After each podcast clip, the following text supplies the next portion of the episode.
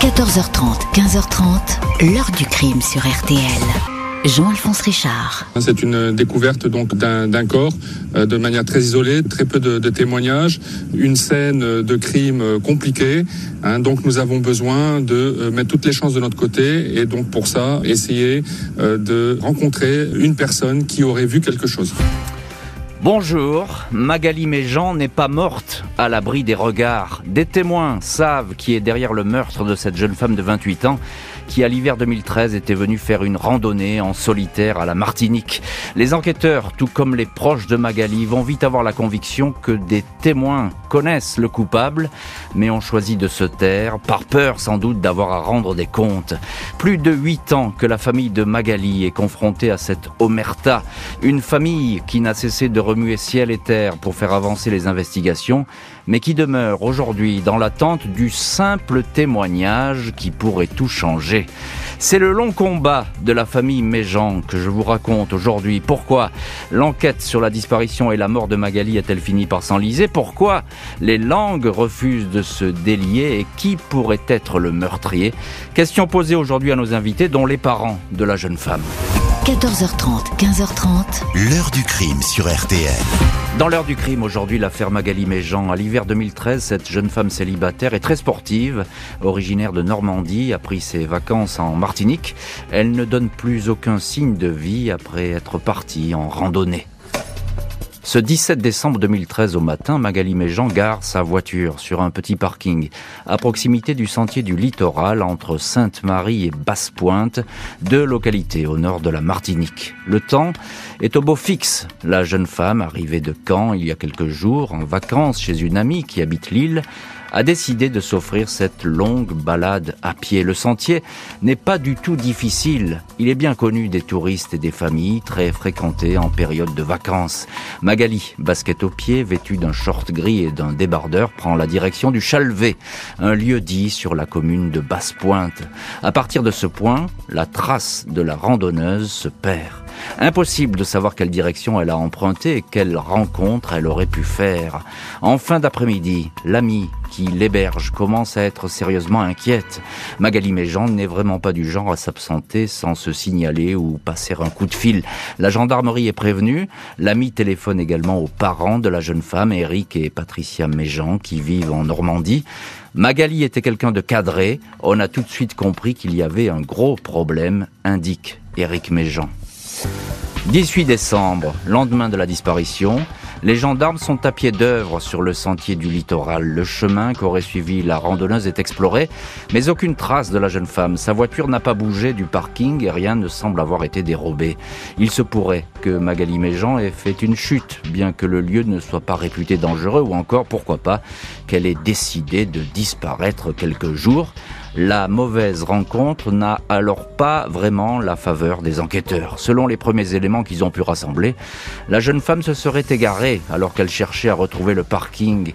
Elle aurait pris une direction opposée. Deux témoignages semblent l'indiquer.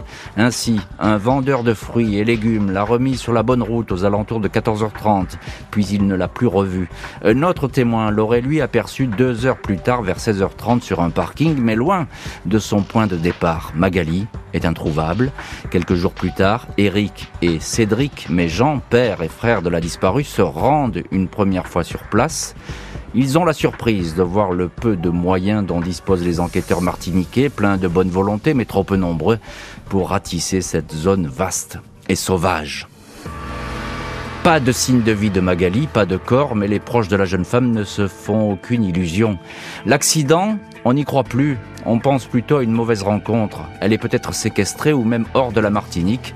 On envisage aussi le pire, confie le père de la jeune femme au journal Ouest France. Magali Méjean avait organisé depuis longtemps ce séjour de vacances sur une île qu'elle ne connaissait pas. À 28 ans, en poste à la SNCF, elle venait de réussir le difficile concours d'officier des sapeurs-pompiers. De retour de la Martinique, elle devait quitter Ouistreham en Normandie pour aller s'installer à Reims adjointe au chef du centre des pompiers de la ville. Magali, sportive confirmée, pleine d'entrain et de bonne humeur selon ses proches amis, n'a pas pu disparaître sur un coup de tête en pleine condition physique, peu probable qu'elle ait été victime d'un malaise. L'hypothèse criminelle commence alors à s'imposer. Et on va voir évidemment ce que va donner cette enquête criminelle qui ne fait que démarrer dans la région de Basse-Pointe, au nord euh, de la Martinique. Bonjour Philippe Bertin. Bonjour Jean-Alphonse Richard. Merci beaucoup d'avoir accepté l'invitation de l'heure du crime et d'être dans le studio de l'heure du crime. Vous êtes l'un de nos invités euh, aujourd'hui. Vous êtes journaliste pour la Manche Libre et Tendance Ouest, qui sont des, quotidiens euh, normands. Pourquoi Philippe Bertin, vous qui connaissez bien cette affaire et cette enquête, pourquoi est-ce que tout de suite, on, enfin tout de suite pas vraiment, mais est-ce qu'on pense que quelque chose de grave est arrivé Bien, euh, monsieur et madame Méjean, euh, sûrement en, le, en parleront beaucoup mieux que moi. Je pense que c'est une affaire qui a évidemment ému toute la communauté en, Normandie. C'est une jeune femme qui est connue, appréciée de tous, qui est sportive, vous l'avez dit, mmh. et sa disparition est, d'autant plus inquiétante que on ne lui connaît pas de d'ennemis, on va dire. Et puis elle, elle part en, en Martinique rejoindre une amie, une semaine euh, ou quelques jours avant de prendre son emploi, elle a été, euh, elle a brillamment réussi euh, son examen de son concours d'officier des sapeurs-pompiers. Elle travaille à l'époque à la SNCF. Elle, s'occupe de la sécurité incendie à la, à la gare Saint-Lazare. C'est la gare des Normands. Et moi, je me suis intéressé évidemment à cette affaire comme beaucoup en Normandie à travers cette personnalité euh, qui rayonne. Euh, sa maman, je crois pas trahir de, de secret, euh, la surnomme de temps en temps euh, Mère Teresa. Ça veut tout dire. C'est une jeune femme. C'est une jeune femme très épanouie. C'est une jeune euh, femme très épanouie. Moi, j'ai retrouvé, j'ai rencontré un certain nombre de ses de ses anciens camarades. Tous disent la même chose. C'est une jeune femme souriante, épanouie, qui donne du bonheur aux autres, qui est quelqu'un de très très aimante et qui donne de, de la joie de vivre autour de soi. Et c'est pour cela que sa disparition, pour répondre à votre question, euh, est particulièrement euh, troublante. Et particulièrement troublante, effectivement, quelque chose de grave euh, s'est passé. Bonjour Patricia et Eric Méjean. Bonjour. Merci beaucoup d'avoir accepté vous aussi l'invitation de l'heure du crime et d'être aujourd'hui dans le studio de l'heure du crime. Je sais que c'est pas une, un exercice facile pour vous aujourd'hui de revenir sur cette histoire, mais que vous, qui vous hante depuis huit ans maintenant et que vous suivez presque quasiment euh, euh, tous les jours. Je vous pose exactement la même question que je viens de poser à Philippe Bertin. Euh, pourquoi vous vous dites très rapidement, vous, je crois, et, et Eric Méjean, très rapidement, vous dites ça va pas, il y a un truc grave qui s'est passé? Oui, tout à fait. Ben, les, premières, dès les premières minutes de l'appel de la, de la collègue et de la gendarmerie, d'ailleurs, j'ai demandé à la collègue qu'elle me passe euh, un des gendarmes. J'ai dit non, il y a, y a un souci. Et tout de suite, au premier moment, la première des choses, c'est qu'ils m'ont dit on ne peut rien faire puisqu'elle est majeure. Ah, donc on, pense quasiment, j'ai envie de dire, à une fugue. Hein oui, tout à fait. On peut pas le dire autrement. Et on est majeur, donc elle est majeure, elle fait ce qu'elle veut. D'accord. Voilà. Donc. Alors vous allez aller sur place une première fois avec votre fils, ce que j'ai brièvement raconté dans, dans, ce récit. Euh, comment se passe, qu'est-ce que vous découvrez? Comment se passent les recherches? On verra ah. après ce que vous avez découvert, mais comment se passent les recherches? Oh bah, Le premier épisode, la première fois où nous sommes rendus, c'était en période de Noël. Euh, quand on est arrivé, on a eu des amis qui étaient sur place, euh, sapeurs-pompiers et randonneurs, qui nous ont emmenés sur le sentier visiter l'endroit où Magali était a priori, disparue. Comment ça se présente, euh, ce, paysage? Bah, J'étais un peu, un peu interloqué parce que déjà sur euh, le sentier, euh, sur le, nombre de kilomètres qu'on a fait, on n'a pas vu un gendarme, on n'a pas rencontré un gendarme. Et l'endroit où la voiture devait être balisée, bah, la voiture n'était pas balisée. Donc c'était mon étonnement. Et à Chalvet, c'était bah, pas sécurisé, c'est ça Non, il y avait pas, il y avait aucun, aucun, aucun, pas sécurisé du tout, pas gelé, rien du tout. Pas, de, rien scellé, etc. Pas de scellé, rien du tout. Et le, le sentier était comme d'habitude, c'est-à-dire que les gens circulaient sur le sentier comme s'il n'y avait rien eu. C'est incroyable. Donc tout à fait. Ça, ça vous a, ça, vous a surpris parce que ça m'a surpris. Je, le précise à nos auditeurs, euh, vous êtes pompier professionnel. Oui, tout à fait. Vous étiez, vous étiez pompier, professionnel. Vous avez quand même une certaine habitude de ce, de ce genre de, de situation, hein, puisque vous assistez parfois les, les, les policiers, etc ah sur les accidents, etc. Et on sait que ces scènes-là, elles sont sécurisées en ah, général. tout, à fait. D'ailleurs, ça faisait partie de, de, des missions que j'ai effectuées, que ce soit en plongée ou ailleurs. On nous a toujours dit il faut baliser et geler l'endroit pour que après on puisse faire des reconnaissances et savoir s'il n'y a pas des, des objets ou des, des, choses qui soient. Euh, Bien sûr. Hum. Euh, Patricia Méjean, vous êtes donc la maman euh, de Magali.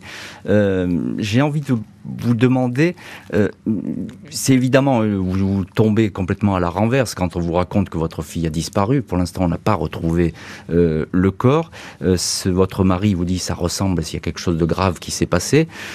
Elle aurait pu se défendre, Magali, si elle avait été agressée. Si elle, c'est une sportive, donc j'étais un peu surpris par ça. C'est une très grande, c'était une très grande sportive. Elle aurait pu se défendre à condition qu'il que la personne soit seule. Hmm. Et nous, ce qu'on pense, c'est qu'ils étaient plusieurs. C'est ça. Elle serait tombée. Ce que, ce que vous vous dites très rapidement, d'ailleurs, c'est qu'elle serait tombée dans un guet-apens. Tout à fait. Hein Tout à fait, parce que bon, Magali était très sportive, euh, travaillait avec des hommes, s'entraînait avec des hommes, hein, parce que tous, tous ces sports, elle les pratiquait avec des hommes, des pompiers. Euh, elle faisait le, ski, tout ça, des, skis de sport extrême mhm. avec des pompiers. Donc elle était habituée vraiment dans un milieu d'hommes. Mhm. Et avec un seul homme, mhm. n'en aurait pas eu, n'aurait pas réussi. Est-ce qu'elle était d'un naturel méfiant? Pas du tout. C'est quelqu'un qui avait confiance. Et qui faisait confiance? Et qui faisait confiance. Quelqu'un qui n'avait pas le vice, elle, dans la tête, donc qui n'envisageait pas le mal. Qui n'envisageait pas une mauvaise rencontre, c'est ce que vous voulez dire. Hein.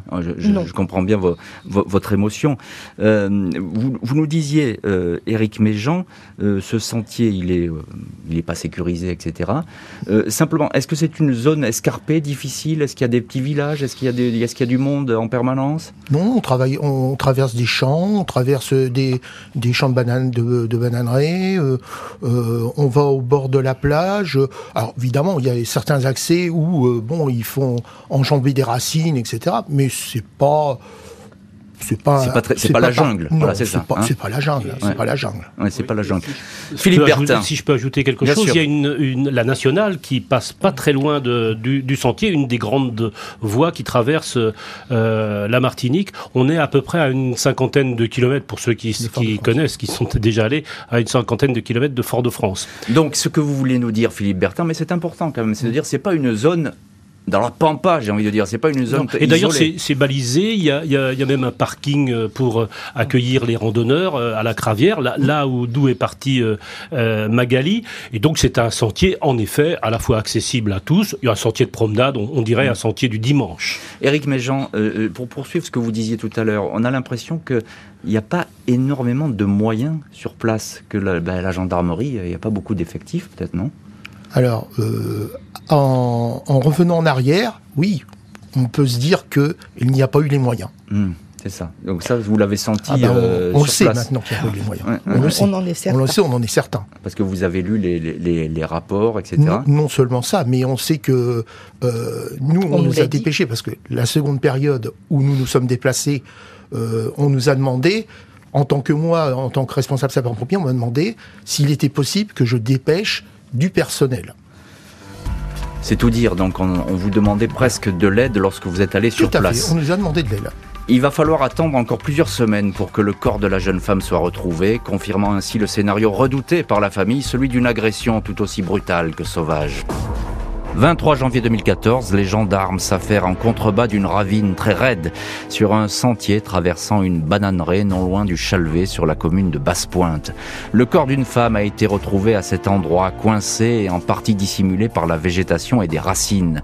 Il ne fait guère de doute qu'il s'agit de Magali Méjean même si la dépouille, exposée aux intempéries et au climat tropical humide, est en décomposition. La victime a été en partie déshabillée, ses affaires ont été dispersées dans le fossé des fractures sont relevées par le légiste, mais celui-ci a bien du mal à déterminer si elles sont récentes ou anciennes. Dans tous les cas de figure, la scène fait penser à une attaque soudaine, accompagnée de coups et d'une agression sexuelle. Mais là aussi, les experts ne peuvent pas certifier qu'il y a eu viol.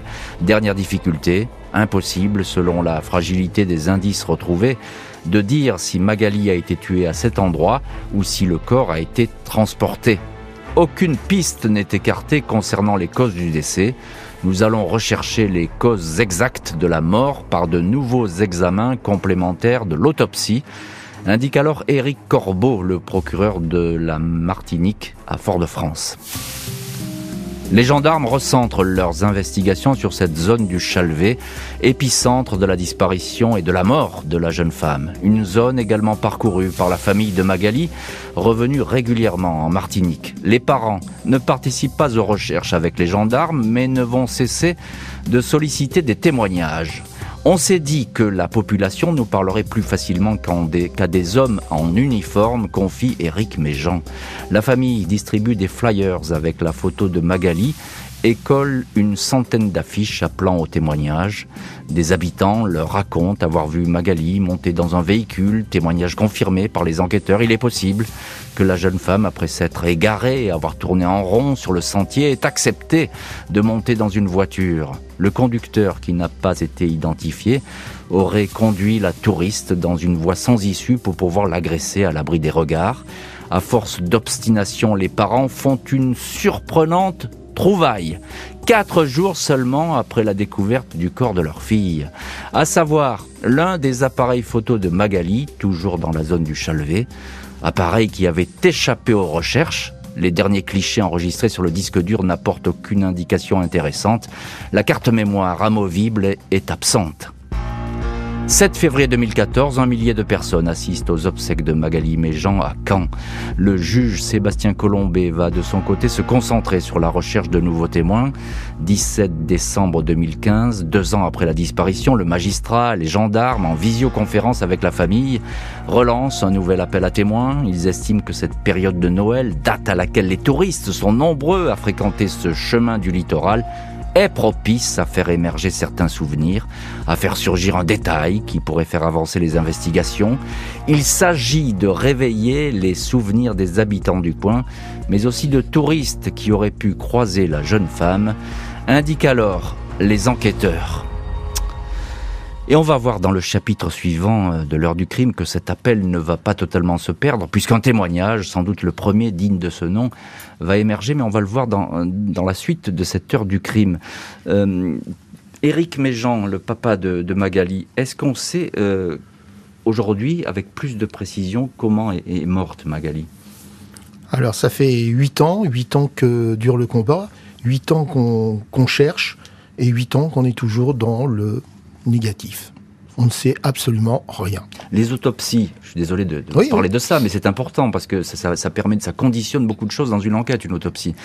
Euh, on ne sait pas. L'autopsie ne donne rien de très précis L'autopsie ne donne rien de précis. Et mhm. c'est pour ça que j'étais en colère aussi, parce que on arrive à prendre des, des squelettes qui datent d'il y a 2000 ans, et on va dire que la personne elle est morte de la peste ou de ci. Et là, on a une personne qui est retrouvée un mois après euh, dans un état peut-être en décomposition, et ils ne sont pas capables d'apporter des, informations. Mhm. Euh, Philippe Bertin, euh, vous confirmez cette difficulté Parce qu'encore une fois, désolé hein, de, parler d'autopsie, etc., c'est jamais très agréable, surtout avec une famille qui est là dans le studio l'heure du crime, mais c'est très, c'est capital. Hein, c'est capital, et, bah, l'autopsie a, montré une chose, c'est que Magali n'est pas morte dans un accident, comme vous m'avez dit, Eric, d'ailleurs, que au tout premier jour de l'enquête, euh, les autorités, le procureur, euh, le procureur donc euh, laissait entendre ou aurait souhaité que ça soit un accident. Hein. C'était beaucoup plus simple.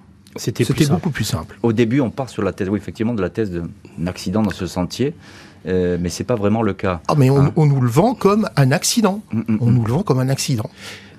Euh, Patricia Méjean, euh, la maman de, Magali, euh, comment vous, vivez ce début d'enquête, la, découverte du corps? Évidemment, vous, vous la pressentiez, cette, cette, cette, issue fatale. mais comment est-ce que vous vivez? Vous, vous renseignez tous les jours avec vos enfants, votre mari, etc. Vous êtes à l'écoute de tout ce qui peut se passer? Oui, on se renseigne tous les jours, mais on n'a pas de réponse. Hmm. Hein, on appelle la gendarmerie, on n'a pas de réponse on, arrive à avoir des réponses, enfin, des bribes de réponses lorsqu'on se rend sur place. Mhm. Mais sinon on n'a pas de réponse. Vous allez aller souvent sur place, hein, euh, Patricia et Eric Méjean, euh, en tout cas avec allé- votre famille. On y- on y- enfin, moi, j'y suis allé trois fois et Patricia y a été que que- qu'une fois. Deux fois maintenant. Deux fois. Deux, deux fois. Deux Ouais. Et, et durant Oui, la, période place, de, la période de Covid vous a empêché évidemment Oui. de, de pouvoir vous y rendre euh, comme vous auriez pu le souhaiter. Oui. Ben là, tout à fait. Là, on y est allé il y a quatre ans, mais là, depuis, on n'y va pas parce que le, le but, si on y va, c'est de pouvoir euh, aller dans différents endroits, notamment l'endroit où elle a disparu, pour justement rencontrer les personnes et essayer de les faire parler. Parce que vous avez toujours cet espoir, Oui. euh, Patricia Méjean, de d'avoir quelqu'un qui, qui vous Qui dise, parle. qui enfin euh, dise, euh, bah, moi j'ai vu ça ou bien j'ai entendu ça. Voilà. C'est pour ça qu'on qu'on essaie de se rendre en Martinique. euh, c'est pour faire parler les gens, parce qu'on se rend bien compte que quand on est sur place, bon, les gens nous reconnaissent. hein, il y a quatre ans, on y est allé. Les gens nous interpellent dans la rue, Ouais. Avec sympathie, avec sympathie. Les Martiniquais avec sympathie. avec sympathie et avec empathie, c'est-à-dire qu'on les Martiniquais avec sympathie. ils comprennent votre peine et ils ont envie de vous aider. Tout à fait. D'accord. Et ils si, comprennent si je et peux, veulent. si je peux me Philippe permettre, Bertin. si je peux me permettre, vous m'aviez dit euh, lorsqu'on s'était rencontrés euh, chez vous pour évoquer les, les huit années euh, de, de, de quête, de d'enquête et de et de questions. euh, vous m'aviez dit qu'au tout début de, de l'enquête, au tout début des recherches, tout le monde accusait tout le monde sur place. C'est ça? Tout à fait. Oui, il y a, il y a des personnes qui, euh, qui s'accusent les uns les autres.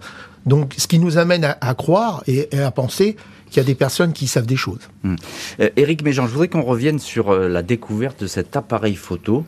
Euh, moi, j'ai été stupéfait par cette affaire parce que euh, on a ratissé ce coin. Euh, les gendarmes, les sauveteurs ont ratissé ce coin. Vous arrivez, vous, et quatre jours après, vous trouvez l'appareil photo de votre fille. Alors, c'est pas quatre jours après, c'est Magali.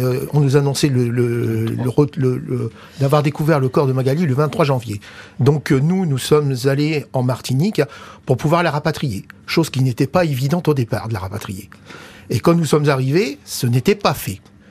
Et donc, euh, ma femme a voulu savoir où ils avaient découvert le, corps, le corps de Magali. Nous sommes donc allés euh, à l'endroit où euh, le corps de Magali se trouvait.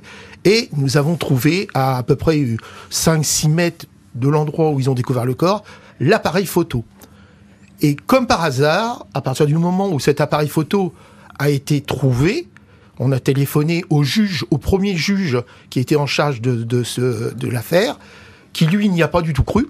À trois reprises, il nous a dit c'est pas possible, c'est pas possible, c'est pas possible. Et si on a retrouvé, et de là, les choses se sont décantées. C'est-à-dire que quand on a demandé, on a demandé au procureur si on pouvait rentrer avec le corps de Magali, comme par hasard, tout s'est déclenché. On pouvait rentrer avec le corps de Magali. Mais que- qu'est-ce que vous pensez quand vous trouvez cet appareil photo? Qu'est-ce que, Quelle est votre réflexion? Bah, ça n'a pas été que ma seule réflexion à moi. hein. Ça a été la, la réflexion des, des sapeurs-pompiers martiniquais qui étaient là. On s'est tous regardés. On a dit il y a un problème. Il y a un problème. Et quand les gendarmes qui sont venus récupérer le, le comment l'appareil photo euh, sont venus, il y en a une qui m'a dit je vous assure, Monsieur Méjean, on avait fouillé le secteur. Je l'ai regardé. Je lui ai dit vous avez dit fouiller avec la tête en l'air. Mais c'était peut-être honnête d'ailleurs de, de la part de cette personne, hein. Euh, parce que j'ai entendu, euh, on l'a pas diffusé en son, mais le, le procureur Corbeau parle à, à l'époque, euh, ou en tout cas les enquêteurs parlent, et ils disent euh, que c'était très compliqué déjà de repérer le corps parce que euh, la végétation faisait qu'on pouvait passer à côté sans le voir. Philippe Bertin, un, un mot là-dessus. Oui, alors c'est vrai que la végétation est très luxuriante. C'est vrai que c'est une ravine. Moi, je je suis pas allé sur place, mais j'ai je suis allé. euh, euh, ça, c'est le, le- le- par le biais d'Internet. Je suis allé voir sur place. Je suis allé me promener, euh, si j'ose dire, sur le sentier qu'a emprunté euh, Magali. Et c'est vrai qu'il y a une ravine. Et c'est vrai que c'est très luxuriant. Il y a beaucoup de d'arbres, beaucoup de végétation. Il y a un élément aussi euh, qu'il faut prendre en compte. C'est est-ce que c'est bien le lieu où Magali a été euh, a été euh, tuée et agressée? C'est la grande question. Un- encore un petit mot là-dessus. Éric- Alors, à, par- à partir de là, justement, c'est ce que j'ai, je me suis fâché par rapport à la gendarmerie, c'est que moi, les moyens, à l'époque, je pouvais avoir une équipe cynophile et emmener une équipe cynophile qui, eux, à 99% de chance, soit Magali était là et les chiens l'auraient détecté, soit ils ne l'auraient pas détecté. Or, or, on a appris après que les recherches n'ont pas été faites avec un bon chien. Et ce que vous vous dites, c'est que les recherches, elles ont été mal faites. C'est ça que vous dites. Hein Euh, elles ont été très mal faites. Deux ans après la disparition et la mort de la jeune Normande, un témoignage est entre les mains de la justice, une piste des plus solides, les détails donnés par cet interlocuteur ne pouvant pas avoir été inventés. 31 décembre 2015, une main anonyme dépose un courrier dans la boîte aux lettres de la brigade de gendarmerie de Basse-Pointe. Ce courrier, qui intervient quelques jours après l'appel à témoins lancé par les autorités, se révèle riche de détails et de révélations. Ces informations présentent un intérêt certain pour l'enquête en cours. Il est demandé solennellement et avec une insistance particulière à la personne qui a transmis cette lettre anonyme de se manifester afin qu'elle puisse aider à la manifestation de la vérité, indique le procureur. La famille, qui avait été alertée de l'existence de cette lettre sans être informée de son contenu exact, demande également au mystérieux expéditeur de se manifester, mais en dépit de ces demandes répétées, le corbeau va rester dans l'ombre. Pour la première fois, cependant, les enquêteurs ont bel et bien le sentiment de tenir une piste solide. Il s'avère qu'au moins une personne sur l'île est au courant des circonstances de l'enlèvement et du meurtre de Magali. La famille reprend espoir. Nous avons toujours su que quelqu'un savait quelque chose sur les circonstances de la mort de Magali, explique la maman Patricia Méjean au journal Le Parisien. Là où notre fille a disparu, ça n'est pas un endroit isolé que ce témoin pense à ce que des parents peuvent ressentir quand leur enfant disparaît. Les proches de la jeune femme, mais aussi certains enquêteurs, sont convaincus qu'il n'existe pas un seul, mais plusieurs agresseurs. Les gendarmes assurent que le dossier Magali n'est pas tombé aux oubliettes, loin de là, ils certifient que les actes d'enquête n'ont jamais cessé. De toute évidence, la lettre anonyme ouvre de nouvelles pistes de nouvelles pistes peut-être, et on va regarder ça un petit peu plus loin dans, cette heure du crime. Euh, restons-en à cet épisode, cette fameuse lettre, et on le fait avec vous, Philippe Bertin, journaliste pour la Manche Libre et Tendance Ouest, et qui suivait cette affaire depuis, depuis le début.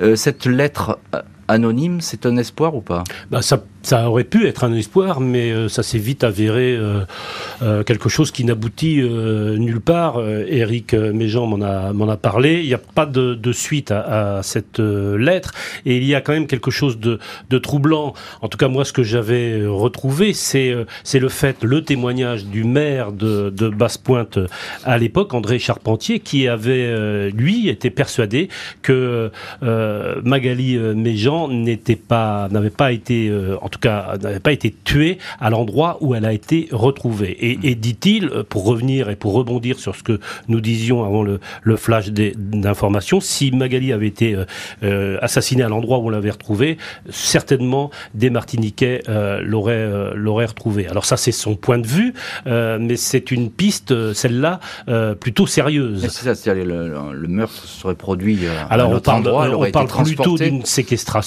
d'une mauvaise rencontre, vous en avez parlé, et je, je rappelle euh, au passage que Magali a été vue euh, pour la dernière fois en milieu d'après-midi euh, ce 17 décembre, le jour de, de sa disparition, et près de la nationale. Hmm. Donc on peut imaginer sa voiture étant à 10 km plus au sud, là où elle l'avait laissée sur le parking de la Cravière, on peut imaginer qu'elle elle avait terminé son, son parcours et elle, elle tentait de, de revenir. Je parle sous le contrôle des, des parents de, mmh. de, Magali, mais on peut imaginer en effet que... Et alors il y a eu un moment, une voiture blanche qui a été recherchée, euh, et il y a eu de nombreux, des, milliers de véhicules qui ont été contrôlés. Qui ont été contrôlés, donc.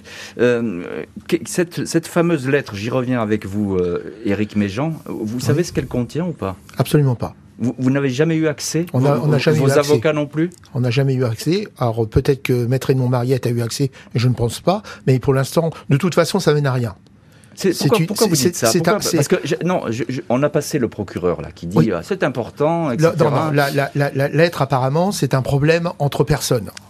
C'est juste une dénonciation une entre personnes. C'est un règlement de compte. C'est ouais, un règlement de compte. Là, là où, là où je m'insurge par rapport à ça, c'est que les personnes ou la personne qui a écrit cette lettre et ils savent qui c'est, c'est que cette personne-là, elle a fait perdre du temps justement au niveau de la gendarmerie, et cette personne-là ne sera pas impliquée. Elle sera pas, elle n'aura pas de, de suite. Pas condamnée. Hmm. Elle n'aura pas de suite. Et ça, je trouve ça dommage. Euh, Patricia Méjean, euh, vous, vous, avez toujours répété, si quelqu'un sait quelque chose, eh bien qu'il le dise, qu'il parle. Euh, ça, c'est un espoir que vous avez toujours. C'est notre seul espoir parce qu'on est persuadé que sur place, quelqu'un sait probablement d'ailleurs la famille des, criminels. Hmm. On est, on est persuadé que la famille, une partie de la famille des criminels est au courant, mais hmm. qu'elle ne parle pas. Peur de représailles, certainement. Oui, c'est ça. Mais nous, ce qu'on veut dire, c'est qu'ils pensent à la famille de Magali on a besoin de savoir. Et puis il y a plusieurs façons de témoigner. Il y a des témoignages anonymes, ça peut exister aussi, des témoignages sous X, etc. Il y a toutes une, des procédures qui existent en matière de justice. notre avocat avait même, euh, lorsqu'on s'est rendu en Martinique, notre avocat a parlé, bien sûr, et a demandé, a proposé d'ailleurs que les personnes s'adressent directement à lui s'ils ont peur de s'adresser à la gendarmerie. Hmm. Il avait ouvert sa porte, il avait il lui avait dit envoyez-moi les lettres si vous voulez, même anonymement avec ce qu'il faut, mais envoyez-les-moi directement si vous ne voulez pas vous adresser à la gendarmerie. Philippe Bertin, on a l'impression que euh, c'est une espèce de puzzle criminel comme ça. Il manque des bouts partout. Il y a des petits morceaux qui existent. On n'arrive pas à les remettre ensemble. Oui, c'est une affaire euh, particulièrement euh, troublante. C'est une tragédie évidemment familiale et qui pose huit ans après, plus de huit ans après, toute une série de, questions. Et moi, je, trouve et, et, je remercie encore Eric et Patricia leur combat euh, est admirable et ils mhm. sont en cela euh, soutenus par euh, une vraie communauté dans la région de Caen. Chaque année, il y a une marche pour Magali. Il y a un compte Facebook, une page Facebook que les parents et les amis de Magali animent. Et donc, on peut avoir toutes sortes d'informations. Et c'est le signe aussi que ce mystère très épais pourra peut-être un jour être éclairci. Le juge et les gendarmes vont continuer à vérifier une à une les hypothèses possibles, même les plus fantaisistes. Un chemin de croix pour la famille qui à chaque fois voit ses espoirs de vérité s'envoler. Au printemps 2016, deux ans et demi après le crime, le juge Colombet reprend tout le dossier à zéro. Les enquêteurs réentendent certains témoins, trois hommes sont placés en garde à vue, soupçonnés non pas d'avoir participé à l'enlèvement et au meurtre, mais de cacher des informations utiles pour l'enquête. Ces interrogatoires ne donnent rien. Les personnes sont relâchées. Selon la chaîne de télé locale Martinique Première, qui a interrogé des témoins sous le sceau de l'anonymat, Magali Méjean aurait été séquestrée dans les ruines de l'ancienne distillerie du village d'Ajoupa Bouillon. Ces témoins affirment que des habitants de cette localité ont tué la jeune Normande. Les gendarmes vont là aussi procéder à des interrogatoires, des vérifications, sans résultat. C'était une nouvelle illusion, beaucoup de choses pas très sérieuses ont circulé, déplore alors le père de Magali. Les gendarmes vont également essayer de retrouver une trace de la victime dans la commune de Sainte-Marie, au sud du sentier de randonnée. Ils savent que la jeune femme est passée par là quelques heures avant de trouver la mort. Des photos retrouvées sur ces appareils en attestent. Plusieurs personnes sont alors interrogées, mais personne ne se souvient du passage de la touriste blonde qui portait un short gris. Deux ans plus tard, les parents de Magali, en présence de leurs avocats, maître Philippe Edmond Mariette et Louis-Philippe Sutti, sont à nouveau en Martinique pour rencontrer le juge. De nouveaux prélèvements ADN sont effectués, soumis aux dernières technologies en pointe. La famille a alors espoir que ces analyses vont parler. Et on est là donc en 2018. Éric Méjean, vous êtes le, père de, Magali Méjean et l'un de nos invités aujourd'hui dans l'heure du crime. Est-ce que ces fameuses analyses ADN ont parlé? Est-ce qu'elles ont dit quelque chose? Non, elles n'ont absolument rien dit. Enfin, pour l'instant, on n'a pas d'informations complémentaires. On sait qu'il y a de nouvelles analyses qui sont encore reparties, mais on n'a rien. Je vous sens désabusé, mais à juste titre, j'ai envie de dire, parce que on parlait tout à l'heure de l'autopsie, vous me dites on ne sait rien. Je vous parlais tout à l'heure de la lettre anonyme, on ne sait rien. Et là, je vous parle des analyses ADN, vous me répondez on ne sait rien. Tout à, tout à fait. Tout à fait, oui, c'est vrai, je suis désabusé, parce que plus on avance, et, moi, on sait, on, on, connaît de choses. Hmm. Donc on, a de quoi se poser vraiment des questions. Malgré vos demandes Ah oui, tout à fait. Oui, malgré les demandes. Parce qu'on ne peut pas dire que vous ayez lâché l'affaire. Ah ben, hein. on, ne lâche toujours pas l'affaire, mais euh, plus ça va, et moins on nous répond. D'ailleurs, on n'a plus aucun contact, que ce soit avec la procureure, que ce soit avec le juge d'instruction, que ce soit avec la gendarmerie, on n'a plus aucun contact. On ne vous répond pas? On ne nous répond pas. Parce que vous, parce que vous gênez, parce qu'on en a marre de, peut-être de vous entendre. Eh ben, c'est possible. Hein. D'ailleurs, je remercie, euh, je remercie vivement euh, deux personnes. C'est le juge Weber et le major, euh, le, major, Weber, et le juge Colombé, qui, qui ont œuvré, qui malheureusement étant en, en, Martinique pour peu de temps, ont été obligés de rentrer et ont quitté l'affaire de Magali. Mais qui sont toujours présents à, nos côtés. Hum. Alors, euh, juste pour une précision, et c'est important, c'est que la, procureure de Fort-de-France, Clarisse Taron, euh, qu'on a contactée, hein, connaît pas. Euh, qui, qui nous a certifié qu'elle s'occupait parfaitement de cette affaire et qu'elle était au, courant, évidemment, de, votre détresse et peut-être de votre solitude, et qu'elle va écouter cette émission. Donc, on verra. voilà, c'est juste une, une, information, mais qui est importante parce que il faut bien le préciser que je pense que, malgré vos doutes, évidemment, la justice n'est pas totalement inerte euh, dans, cette affaire. Euh, Philippe Bertin, un mot sur la piste de la distillerie, euh, la piste qui est révélée par la presse locale. Oui, alors moi j'ai pas de, si j'ose dire, j'ai pas d'informations euh, complémentaires ou supplémentaires à ce que euh, disait euh, Eric, c'est-à-dire que on, ne sait en fait pas grand-chose. Il y a eu 2000, je crois 2000 véhicules qui ont été contrôlés, il y a eu 30 000 mètres carrés de kilomètres carrés pardon qui ont été ratissés et ça n'a rien donné, y compris autour de ce lieu.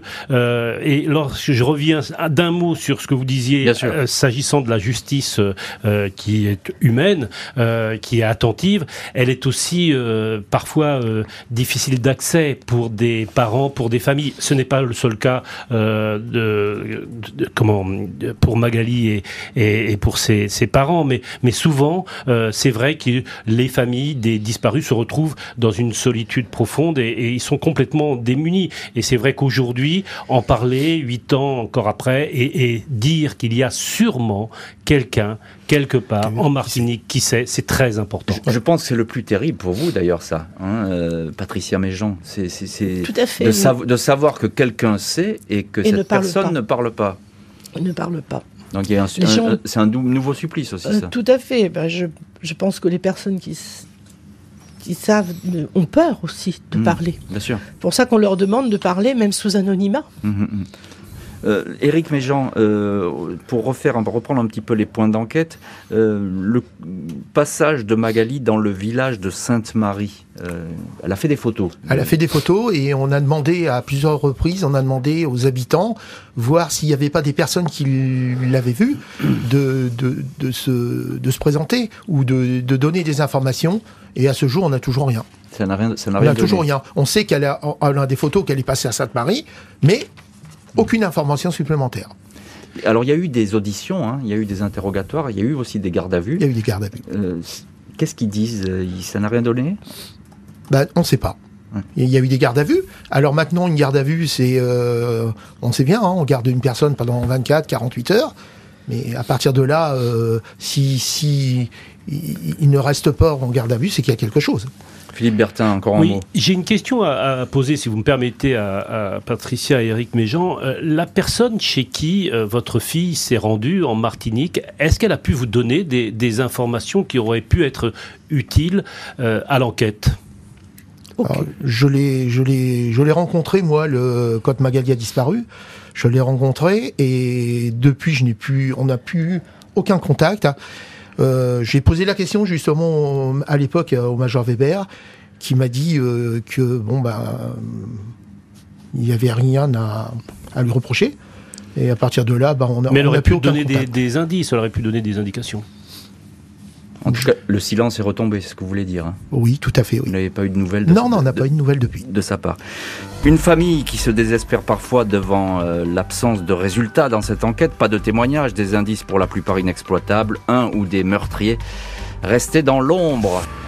Les parents de Magali n'ont aujourd'hui aucun autre choix que celui d'attendre les avancées des investigations et peut-être le fameux témoignage qui pourrait tout changer. Qui Quand Comment et où Depuis huit ans, on ne sait pas et on attend des réponses, on y pense au quotidien, on est obligé de subir raconte Éric Méjean au journal Le Figaro. Le père de Magali a souvent critiqué les loupés d'une enquête, notamment euh, cette scène de crime qui n'aurait pas été suffisamment explorée. La procureure de Fort-de-France, Clarisse Taron, dit comprendre le ressentiment légitime d'une famille qui ne se satisfait pas de l'absence de résultats. Pour l'heure, dans cette affaire, elle ajoute que deux juges d'instruction travaillent désormais en co-saisine sur le dossier Magali Méjean. Huit ans après le crime, les confidences attendues n'ont toujours pas surgi et le mystérieux corbeau qui semble savoir beaucoup de choses n'a jamais pu être identifié.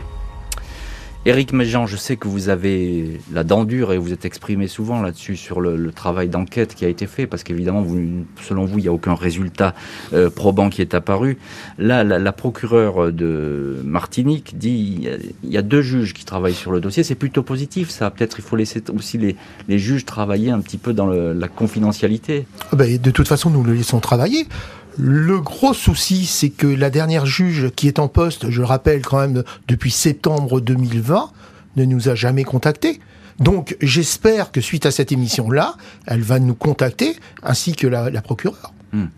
Euh, Patricia Méjean, c'est ce que vous demandez au, magistrat aujourd'hui. Vous Tout en, à fait, vous profitez de ce micro d'ailleurs. Tout à fait, je demande à la nouvelle procureure et aux, deux nouvelles juges d'instruction de nous contacter parce que depuis depuis deux ans, on n'a plus rien. C'est le silence C'est le silence total. Hmm. Donc en tant que famille, on, a le droit à des explications. Alors on ne leur demande pas de nous appeler toutes les semaines, mais au moins lorsqu'on change de juge d'instruction, on pourra au moins avoir la décence de nous prévenir, au moins verbalement. Hmm. pour, qu'on puisse nous, nous exprimer. Parce que j'ai essayé à maintes reprises de, téléphoner. Euh, l'avant-dernière juge d'instruction m'a carrément raccroché au nez. Mhm.